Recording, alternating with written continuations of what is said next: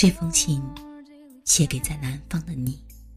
今天下午，我躲到地下车库某个没有信号的昏暗角落，停好车，觉得那么安全，像躲在地底。在仪表盘的微光里，我想，或许该写封信给你，亲爱的你，你好吗？如果我站在你面前问你这个问题，你大概会答：“你是猪吗？”然后我可以高兴的答：“是的啊。”但是我不在你身边，所以回答我：“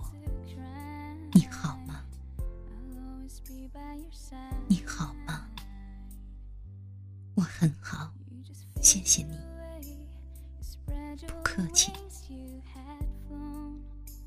其实，我早已经习惯了这种孤独。这些年来，他没有摧毁我，当然，也没有成就我。他只是一个很好的伙伴，教会我如何沉默，怎样遗忘。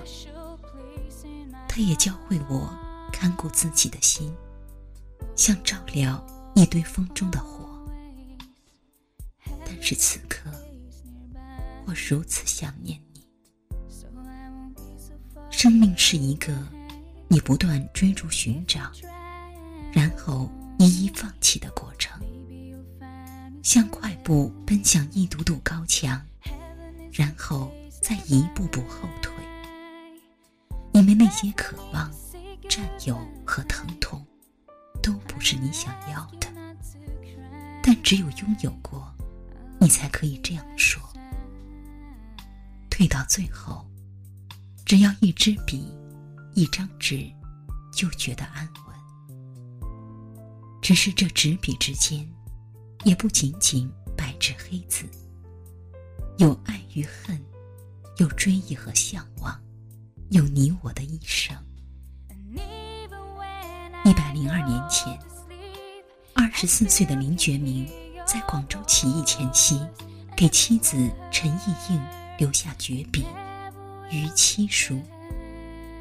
那句“吾至爱汝，即此爱汝一念，使吾勇于就死也”，使我第一次知道笔纸竟可以了却两个人的一世情缘。赴死时用的是同一腔爱过他的热血。年少懵懂，不明白这样的深情究竟是滚烫还是凛冽。要到资讯发达的网络时代，手写书信已成古董的时候，我才知道，这封信抵达的一年后，陈意英思念过度，抑郁成疾而离世。如此，再读这信，是透心的冷。陈意莹一定想过要追问：你为何要以这样的告别与我不告而别？我最喜欢的五言绝句，问刘十九，看来也像是一封短信。天快黑了。雪将至，朋友，来喝一杯吗？笔墨未及干透，就该住书童，快步送到朋友府上去了吧？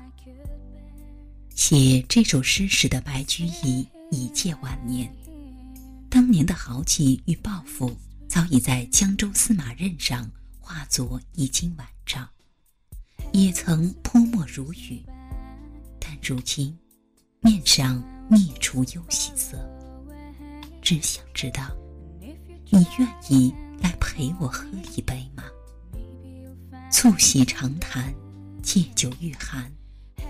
窗外千山暮雪，而手边噼啪作响的炉火与自家酿的新酒，就是以默契成就的温暖宇宙。世事与他们再无关联。学生时代喜欢的作家钟晓阳，时常在文字里展露远远超越年龄的成熟洞见，而唯一与年龄契合的那篇《哀歌》，正是一个女孩在分别多年之后写给少女时代那个恋人的信。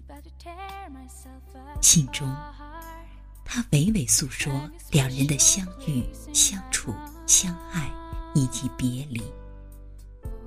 时间如旧金山般的迷雾，淹没了告别后的那些岁月，也隔绝出无法跨越的深渊。但他依旧在辗转之间得知，当年桀骜不驯的爱人终于实现梦想，漂泊海上以捕鱼为生。站在旧金山的街头，他听别人带着奇怪的神情。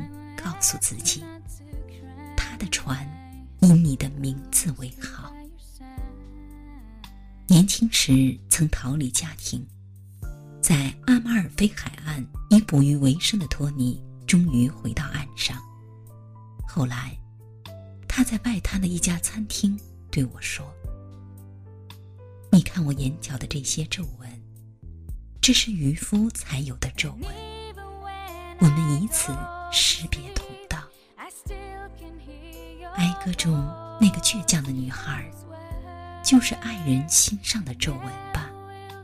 是一笔一画写进他心底的旋律，会在那些扬帆的日子里，语调哀伤，轻轻吟唱。我是如此喜爱写信，不知算巧合还是必然。后来。我得以完成自己的第一部小说，最后也以一封情作为结尾。因为编辑说：“再写点什么吧，让他们自由。”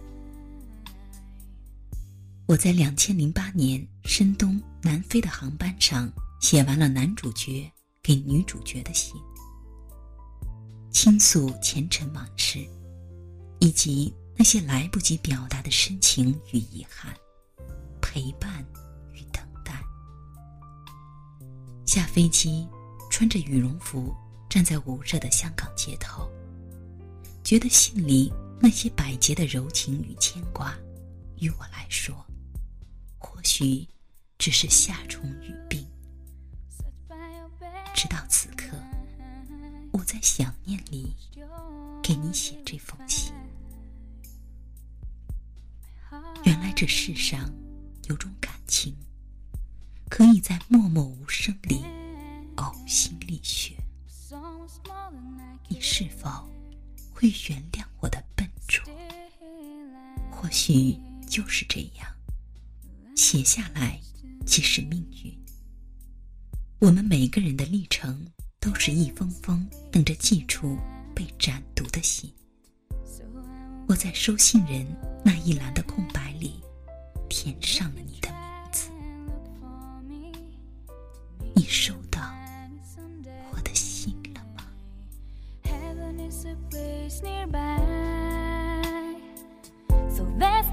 ？Say goodbye.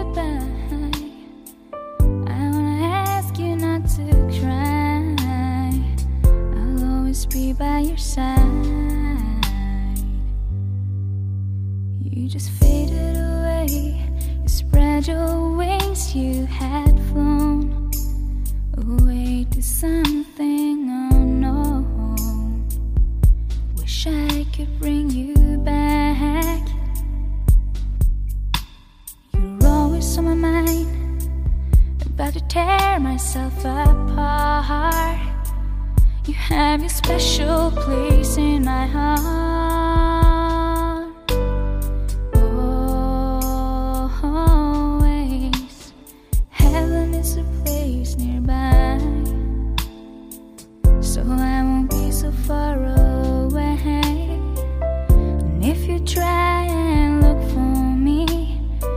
Maybe you'll find me someday. Heaven is a place nearby, so there's no need to say goodbye.